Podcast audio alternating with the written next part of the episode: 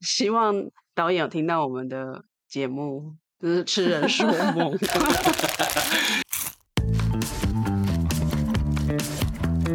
欢迎来到无与伦比聊天室，我是 Fi，我是伦爸。我是阿比，最近有一部很红的 YouTube 影片，嗯，好像短短没有几天就破百万的观看次数，你们知道是什么吗？我知道啊，知道。山道猴子的一生 你们有看过吗？我用两倍速看完了。哦，真的哦，我其实没有看，我没有看这部片，然后因为我点一点开，然后我大概看了两秒吧，就觉得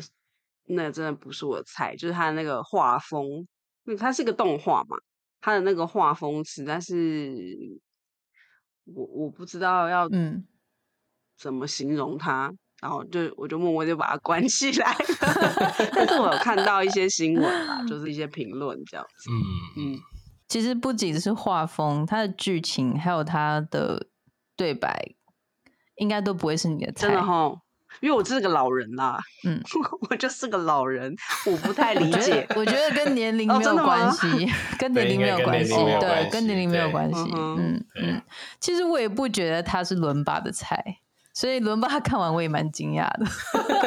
我是因为看到新闻在播报，那我就想说看一下到底是什么这样。哦，那你可以简 简单概述一下到底在讲什么这个片子？嗯，哦，那个是应该是一个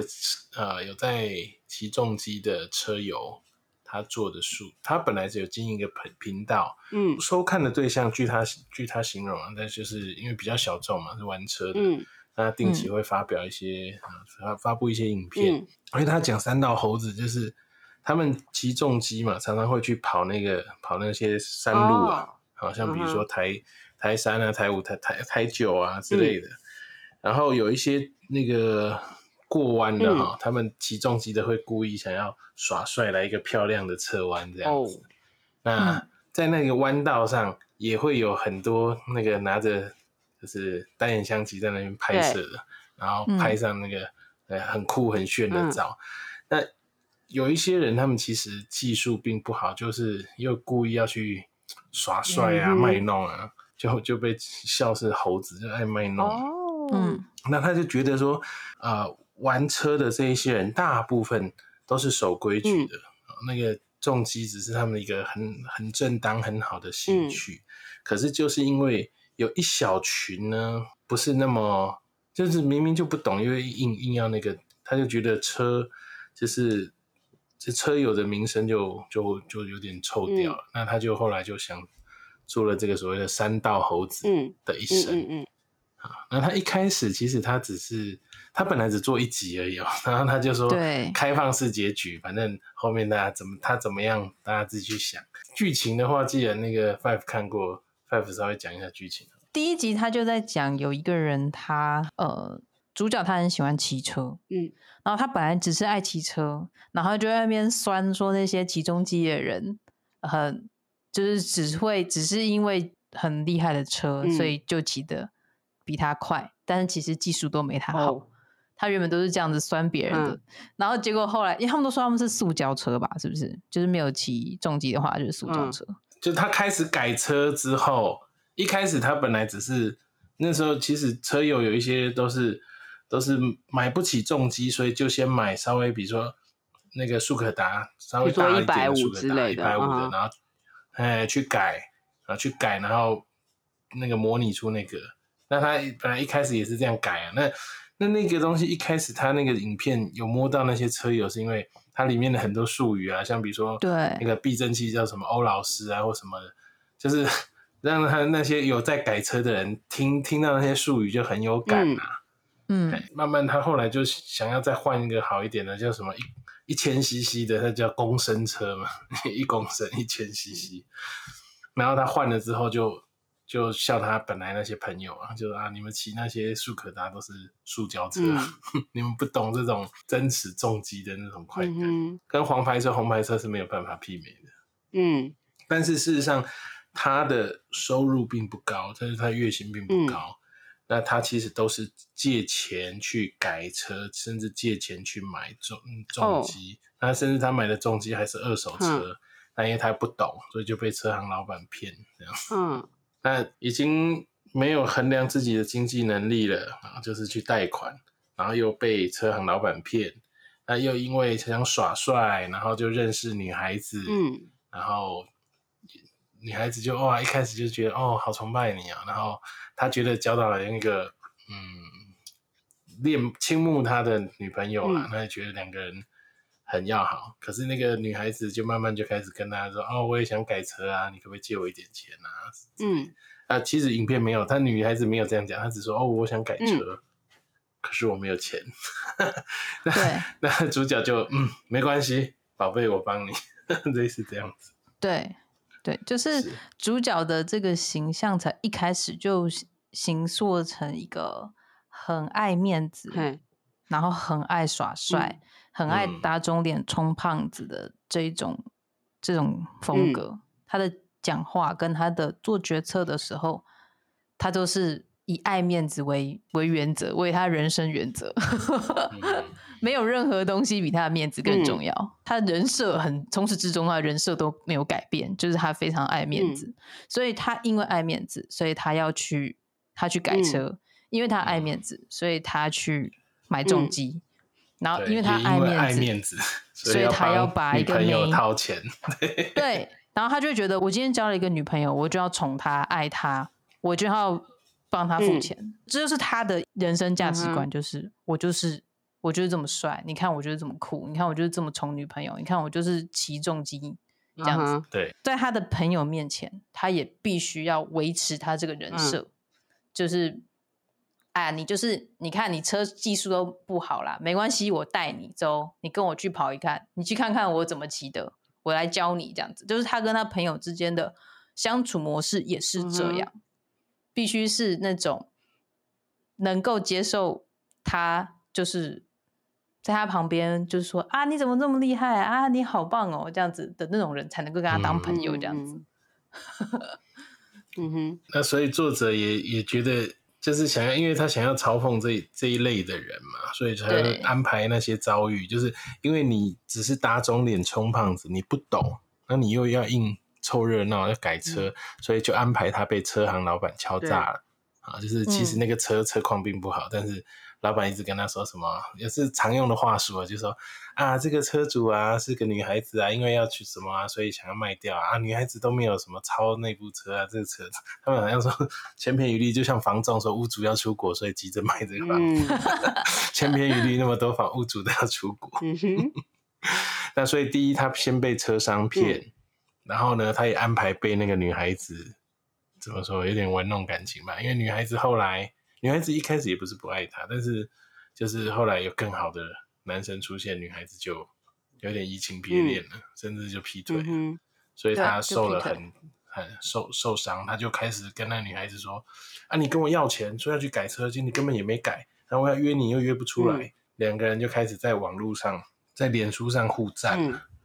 开撕。公开的吗？那其实我跟你讲，作者是说这个也是真实现象。他后来人家反问他说：“你是不是亲身？”他说：“因为你你描述的都这么写实，你是不是亲身经历过？”他说：“不是，那不是。”他说：“因为他在车友的那些版各大版里面都看到人家就在啊，可能就在 PTT 就在脸书上就这样子，就是把个人感情的事情搬上台面上来讲，就对，吵到大家都知道。”他说他已经看了。看了几上几十例上百例都有。对，他说他在这个车友版的 database 太强了，所以他就是浓缩了所有的精华，然后取了一个中间值。对 对，然后这样讲出来，大家就特别有共鸣。对，但是事实上就是真实生活的事，他把它搬过来，所以大家就觉得很真实、很写实这样子。那本来他说他做了第一集，他是就是说，反正这个人就这样，那大家可以预料他下场会如何。那他本来就是想做了一集就算了，没想到他说：“哎，不止在车友圈那个发烧了啊，就是我讲说那些车友对那些术语很有感，而那些车友把这些这个影片呢都转传出去，那啊那其实不是玩重机的人，他们也发现啊，这生活中有很多这一类的这种屁孩啊，或者是不听劝的那种，就是有时候是平辈，有时候是晚辈。哎，你已经跟他念了啊，不要这样，他就是硬要这样子啊，就是对啊，所以一下子就好像引起很热烈的反响，就那个影片一直被转传，短短几天就观看就破百万次，然后。大家就开始一直敲碗，就说什么时候有下集？那其实本来还是没有要做下集。嗯嗯，对。那后来因为就是反应这么热烈，所以他就去，然后就把下集做出来嘛。嗯哼，但是接的很好，没有让大家觉得续集就烂尾这样。没有续集比第一集更更厉害，真的，哦 对，精彩。对，就是续集把第一集就是整个提高到另外一个层次。对，哦，那我真的蛮想要敲完那个真人版。因为真人版我可能会看得下去啊，对，对，后来网友网友有点名说可以拍成电影，然后还找了一些长相类似的，就说哎，这个人可以演这个角色，那个人可以演那个角色。哦，那我蛮想，我比较想看真人版。对，因为你不能接受是他的画因为他们都说那是叫什么，我我不太理解，就是那个什么迷音。其实我也不懂什么是迷音啦，我是老人，可以解释一下。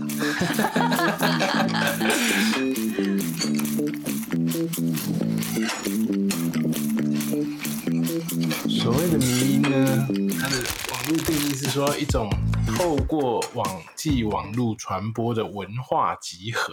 其实它在网络上已经成为一种的文化了，所以你可以把它拿来当素材使用。有有人就简称它叫网络梗了。比如说，哦，就是梗图，是不是？它不一定是图。比如说，呃，最常见的例例子就是像周星驰的电影，嗯，它里面很多桥段不是都被网友拿去放在网络上哭手嘛？它就变成一种迷因了。它不一定是图，比如说有时候可能是台词或是剧情啊。比如说我们常常讲的小强，你死的好惨啊啊之类的。然后后来小强就变成那个蟑螂的代称。啊，所以他其实他其实他就是透过网网络这样传播，但周星驰一开始是电影，可是他会这么的成为一种广泛的素材，嗯，啊，事实上是因为透过网络传播，嗯嗯嗯嗯，那其实作者他在用这些图的时候，事实上他那些头像都是取自于就是所谓的网络迷因啊，那嗯，那个是应该是欧美那边，他们一开始做了一个就是反正。很惨、很失败的单身男人的脸，嗯，然后后后来陆陆续续，那那个女生的角色啊，还或是那种成功男人的角色，嗯，那作者就是已经你看到那个脸，就大概知道它是象征是什么东西这样子。那所以作者就用那个脸，当然他后后面他要画那些身体背景之类的，那他就用那个比如说那很惨的单身男男人呢，他就拿来当主角的脸，哦，所以有人就会觉得说，为什么主角是一个大光头？那是因为本来迷音。就是那样长那样子，OK，嗯，那所以比如说他抛弃他的那个女生，在那个在那个图库里面，那一个就是就是被刑诉为，嗯啊，就是比较啊，可能比较哦比较不检点，或是比较这个放荡的女孩子吧，应该是这样子，就是说他用那个图，他虽然用那个图，但他其实背后有代表了一些更多的东西。是，但他只要把那张图贴出来，他那些东西都不需要再花时间去解释了。对，所以他用一张图就很强烈的，就很直接的告诉你，来这个婊子来了，这个人他就是要类似这样，类似这样，他就是这 loser 来了，这样就是他就是让你大概知道哦，你接下来这个故事的走向是什么。嗯，所以他就不用再花更多的时间去描绘他的这个剧情的一些戏的那个背景，他就可以直接讲他的重点，跟他想要表达的意思是什么。是，那当然下集就继续讲嘛。其实他在网络上开撕，开撕的那个结果，结果我没想到，啊，遇到女生更厉害的反扑，然后就说我从来没有开口说要你借钱给我，一切都是你心甘情愿的。嗯，然后就那女生是很厉害的，就嘲笑男主角很厉害的绿茶，各方 各方面都不行，还敢在那边什么什么之类的。然后，而且更惨的是，网友一面倒，都就是笑那个男生了啊，所以他就觉得哦，那时候对啊，嗯哼，其实有时候你太在意网网络上酸民的言语，你会真的会你很难那个，因为有时候乡民并不一定。知道事情的始末，他们就会拿一个好笑的，而且有些只是纯看戏而已。对对对对对对对，嗯，对，嗯。而且这件事情它本来就没有什么真正的对错，它本来就是是一对情侣愿打一个愿挨这样。对对，有一点这样。嗯，他被看戏的那些冷嘲热讽，就是打击到了。对，嗯，其实有我刚刚讲，其实就是真的有些人太在意网友的那个。他可能是频道主或什么，但他太在意网友的言论，他就变成做不下去，对啊，或是有些演员歌手也是看到网友的留言、毒舌留言，他心里也是会很受打击。哦，那这个主角更不是什么心理强大的人物，这样一番操作，他就觉得，嗯，对啊，对，而且我们刚刚也有讲嘛，他的人设就是他是非常爱面子、爱慕虚荣的这种人，所以他去跑车，他去跑山。也是因为他想要耍帅，然后他他会很在意说他自己的 IG 的粉丝人数，他这个他贴了张图片，他发了一则一篇文，然后按赞的人数，他本来就很在意这种网络评价的，结果他没有想到他在社团里面这样子发了一篇文，然后反而被大家。踏伐被大家公干，这样子就变成说，这原本是他的一个很重要的一个他的生活圈，一个他的成就感的来源的一个地方。结果他反而在这里都生存不下去了。对，所以其实他是，我觉得是一个蛮大的一个惩罚对他而言。我觉得，那后来他也不去长跑的那条路线跑了，那改跑别条路线。嗯哼。那后来他又又遇到一个女孩子，哎，好像是这就第二集了吧？对对对对对对对。我们刚说的都是第一集的部分，没有没有，女生的反击已经是第二集了。哦，是吗？哎，对对对，所以第二集才会那么长。哦，本来作者只是想说让大家就是自己去推想他什么下场。哦，原来如此，我都忘记了。我来看看一下，直接把故事讲完就对了，应大家要求。对，那后来他在便利商店可能又认识一个女孩子嘛，那那嗯，在这边就是切切到就是说大家讨论蛮蛮蛮讨论蛮热烈的一个点了，就是说他后来遇到一个女孩子，这个女孩子人是真的不错，嗯，然后可能关心他啊之类的，嗯，可是因为他有前一段的遭遇，到后来变成女友的关心啊，比如说啊你最近是不是工作不顺啊，或者怎么样啊。女友的关心，他都觉得你是不是看不起我？哦，那或者是女女友只要跟其他任何的朋友、男生、异性朋友走的太，嗯，就是也不还不叫太近哦，他只要只是答应说要就是要跟朋友出去玩，他就会觉得说你为什么不陪我？因为以前那个女朋友就是周末不陪他，但是其实另结新欢嘛。所以，嗯，他变得他非常没有安全感。只要女朋友另外有应酬啊，或者是说有邀约啊，他就觉得你是不是背着我在偷搞什么？哦，甚至啊，有这个摄影师说，哎，那个我们有个那个活动想找你当模特，他就觉得那个是骗子，你怎么怎么样？我跟你讲过那么多次，你怎么不听？这样子。本来他觉得一开始他还想说包容他、体恤他，嗯，可是后来他就是。种种过度的要求已经变成情绪勒索了。哦，所以到后来就变成，但对方也没有办法接受，就说那不然这样做不下去就分一分吧。嗯，这时候他不但没有醒思是他自己造成的错误，他反而是根据前一段的经验，他就说啊，果然。果然就是这样，嗯，你果然就是这样啊，我我我如我所料，嗯。嗯，对，那大家就是讨论蛮多的，就是说嗯。对啊，其实前一段的创伤造成后一段的悲剧，对。那其实蛮多人都是这样的，有的人可能是，对啊，不一定是感情，或者反正以前的因为一些阴影造成后面影响后面的悲剧。嗯，对，就是大家蛮讨论蛮多的一个点。嗯，对，嗯嗯嗯，没错。那他到底为什么会红？他真的很生活化啊，就好像是隔壁邻居发生的事情，或是你的表哥表弟。之类的会发生的事情，嗯，还是说他很能引起年轻族群之间的共鸣，大家很容易共感。比如说他他的这些遭遇，不只是年轻族群哦，它引起共鸣。我就想，后来有人就说啊，我真的要贴给我的侄子看，我的外甥看。他说我的外甥活生生就是那个男那个戏里主角的写照。哦，真的。他说他侄子是好在后来出车祸没死才醒悟过来，哦，要不然就跟主角一样，就是一样是借钱那边改车玩车，然后就就跟朋友出去耍帅酷炫啊啊！大人怎么讲，他都觉得大人是唠叨啊，这个啊这个碎念。所以他说那时候人家都听不进去，所以后来 有所以共鸣不只是年轻族群共鸣而已。哎，那些即使是长辈或是平辈，我就想，有些人那些生活周遭就是太多这种，其实当他们正在一头热的时候，其实你是听不进去的。所以后来有人就说：“哦，这是一个很好的，嗯哼，怎么说？警示教育影，警示教育影片。”他说建议学校啊，在高中高中毕业生啊，都播放一下，放给这些高中毕业生，因为真的有些高中毕业生他。其实可能毕业之后，他还没满十八岁，但他就觉得我高中毕业了，我可以去骑机车去，就那个暑假嘛，就 就就是，所以那那时候我想年轻人又是特别对容易就是会飙啊骑快啊，对，嗯，所以这个是真的是，那这个骑快是一个啦。啊，然后还有就是感情是第二，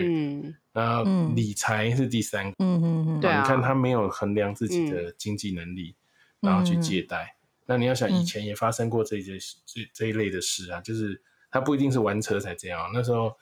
呃不是有些银行主打所谓的什么现金救济卡嘛，现金卡，你只要这个信用卡，你只要是信用卡，反正先消费再说啊，就是随时可以拿出现金来。但是这些年轻人，他们并没有想到利率这么高，哇，十几趴的利息，那真的是。到后来他们是，然后还不出来就继续借，以债养债，哇，就越滚越大，越滚越大。到后来是他们还不起了。那有些人可能好一点，最后是父母出面收拾，学个教训。那有些人真的就是哇，那就真的那个债务一直可能到现在还还跟着。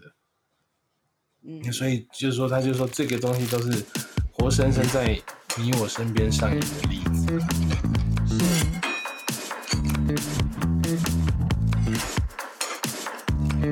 我觉得他很棒的一点就是，他非常专注在讲故事这件事情。他就是在讲故事，他没有任何的评论说教。嗯，对，嗯，就算他的说教，那个说教也非常的不说教。就是他第二集的时候，有多带了一点点说教的部分，就是他的朋友有骂他，想要骂醒他这样子。可是他那个骂他，也不是从道理的层面去骂他的，而是从感情面去骂他的。就是因为他他的债务真的还不清了，所以他就跟他的朋友借钱。后来他其中一位朋友呢出了车祸，在医院。结果他完全没有去关心他那位朋友，嗯，另外一个朋友就骂他说：“都已经到这种时候了，嗯，你却对对他一点都没有关心，也没有想要还他钱，没有想要在人家最需要的钱的时候帮助这个曾经帮助过你的朋友，你真的有把我们当朋友吗？”就是他有这样骂他，可是他他这样子的骂，我觉得也都没有什么说教的意味在里面。我觉得他很对。很是在一个说故事的方式，在讲这讲这种观点这样子，所以我觉得他的他很专注在讲故事，他并没有带入太多他自己的价值观在里面，或者说他并没有很很想要告诉你一个什么东西，他就是把这个故事讲的很完整。那所以每一个人都可以在这个故事里面找到你想要切入的点，然后或是寻找到你曾经跟你的生活中对。有相似之处。让你有共鸣的那些感触，所以你只要看到那里的时候，它就会 touch 到你，那这它就会有所谓的教育意义，因为它贴近到你的生活。所以我自己很很佩服他一点，就是我这个这一点，我觉得网络上也很多人都有在分享，就说当我在看这个人的时候，我会觉得这个主角他是有很多人格缺陷的，甚至我会觉得他让我有点反感，我不会想要跟这个人当朋友。可是，当他在做这么多错误的决策，就是他因为虚荣心，所以想要借钱，所以想要呃想要买车，可是他又没有钱，所以他就去买了二手车，然后被骗。对，就是他的这个一连串的错误决策，我其实是能够同理的。嗯，我能够接受说，哦，如果今天是我，我真的很想要这个东西的话，我是不是说不定也可能会跟他做出一样的决策决定？嗯。我就是我可以有一点的同理他，有一点的接纳他，我觉得这就是一种成功。就是我对于一个跟我非常不同的人、不同的环境的人，我可以理解那个需要，那我就会接纳他这样子的人存在。嗯嗯，然后我也可以理解说，哦，他因为感情受伤，所以他对他第二任女朋友，他会有那样子的情绪勒索的那种。那种情情情形发生，就是如果我能够同理他的这样子的一种心境转折的话，他同时就能够让我说不定我自己或者是我身边某一个人也是这样子的一种心境转折。我觉得能够对于跟我更多本来不能理解的行为，但是我突然可能可以用另外一种角度去看，说不定他后面也是有一个可以理解的原因。嗯哼。另外，我觉得对年轻人有一些共鸣的是，我觉得啦，我们也知道现在大环境就是所谓的低薪高房价嘛，那边大家就因为房价既然高不可攀，他有些年轻人就干脆觉得啊，这个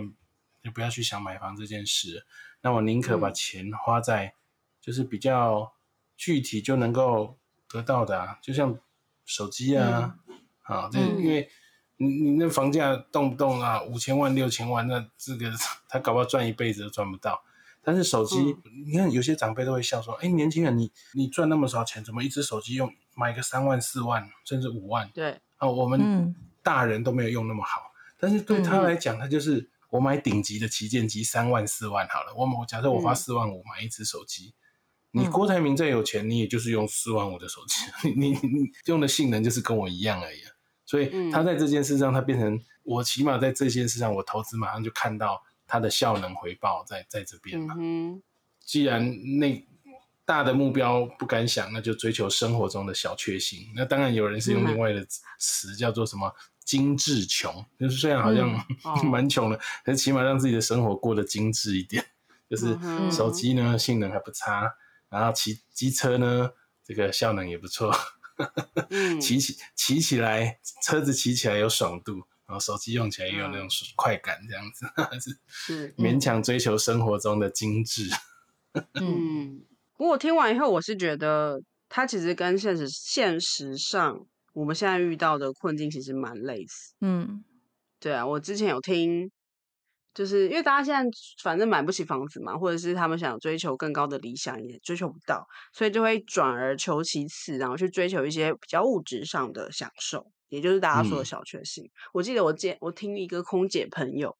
她说以前他们以前就是很努力，都会想要存钱买房子嘛，嗯，可是现在呢，他看到他的同事这些小一辈的这个。小一辈的小空姐们啊，他们赚到很多钱，他们第一件事情就是去做医美，嗯，然后再就是买名牌包这样子，就是都是都是在追求一些物质上的物质上的享受。然后刚刚讲到那个理财的部分也是啊，其实真的蛮多人为了要追求这些，然后就会去做什么分期啊，嗯，或者是真的就是借钱，然后去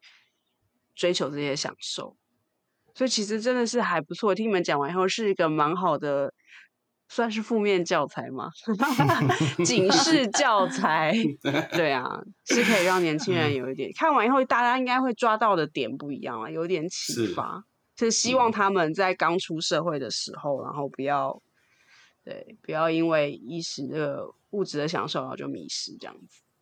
嗯，这个让我想到以前。中国古代他们也用一些什么形式恒言，但那个恒言也不是那种像真言那样句子，就是他就是也是讲故事，那这样子看到这个主角怎么样怎么样，可能因为贪财，然后遇到什么下场，或者是啊这个一时啊这个起了这个恶念呢，就就遭遇到不好的下场。我想到类似有点类似中国古代这种这种感觉。嗯，对。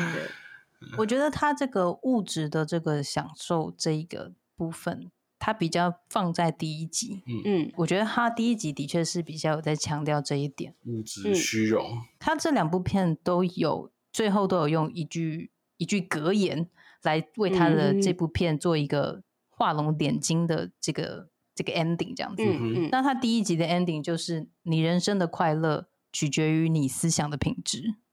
我认为啦，我自己的解读就是，你思想的品质如果都只是在追求表面的物质，嗯，物质的这些，嗯，看得见的东西的话，那你的快乐就就只能存在于这些。如果你最重要的东西真的就是这些的话，那你你就真的只能借钱来满足啊，因为你的快乐完全都只在于这些物质的东西。嗯，那它这个东西真的能够带给你快乐吗？可能可以获得短暂的快乐啦，但是那快乐就很不长久。对，等到你要面临你要还钱的时候，还债的时候，就快乐不起来了。对，对，所以我觉得他第一集很蛮强调在这一点的，就是物质这一点。然后他第二集，第二集就像刚刚说的嘛，就是他他被他女朋友背叛，结果他还想要反击，结果却不被认同。因为他根本就没有意识到自己跟这个女朋友的相处的这个过程有什么问题，嗯，他觉得他对他很好，因为他帮他买买车，帮他改车，然后他觉得他在他身上花了很多钱，他觉得这就是。对女朋友好，然后他觉得两个人交往就是这样，嗯，就是他看的都是一些很表面的东西，然后那个女生也没有真心的对待他。或者是说，那个女生可能也跟他一样表面，因为他愿意给他钱，所以就跟他交往。那后来遇到了比他更有钱的男生，那当然就就选择了另外一个更有钱的男生。对对，就是你如果都是用很物质的方式在跟人家交际的话，你最后得到的可能就是就是这样子一个显而易见的结果。然后之后他就开始还债，然后嗯，还债之后他。也因为他看不清他自己的问题，所以他也没有办法。即便他遇到了很好的女孩子，愿意陪他一起赚钱；即便他遇到了很好的朋友，愿意陪他度过难关，对。然后也也能也会关心他，哎，你最近怎么气色不好？这种，但是他却仍然没有办法欣赏他身边的朋友。他这一集的 ending 就是我们在想象中受的苦。多于现实，嗯，就是他好像你觉得他的痛苦是因为他没钱，但是其实真的让他痛苦的不仅仅是没钱而已，对，但是他真的很痛苦，因为他在骂他女朋友的同时，他就一直怀疑他自己，他女朋友是不是有劈腿，嗯，所以他就一直很痛苦啊，但其实根本就没有这回事啊，其实那些痛苦都是他自己想象出来的。就是他怕活得很不切实际啊，他都活在那个想象里面啊，活在云端嘛，活在社交网络里面。嗯哼，但是他不是现实，他没有活在现实状态。嗯，想象中的痛苦多于现实中的痛苦，这样说噻。对，对，对啊，所以其实很多人在脸书上也是这样啊。那 他如果没有去比较，根本就不会有那些痛苦。有时候看到别人光鲜亮丽的样子，他自自己为自己制造痛苦。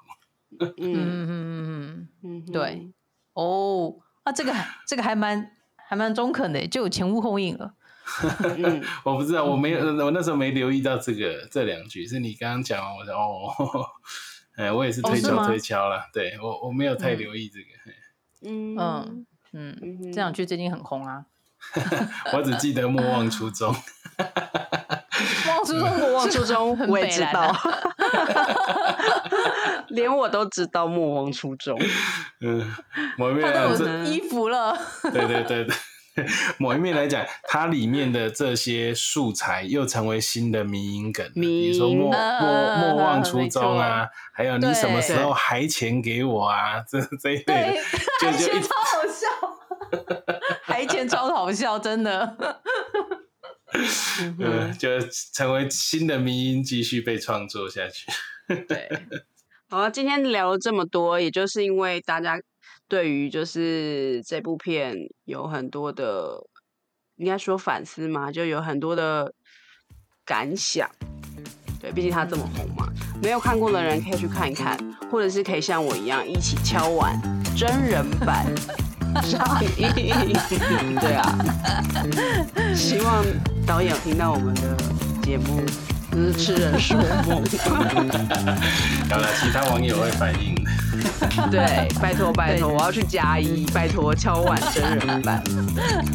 好哦，那今天就聊到这啦，大家晚安，晚安喽，拜拜。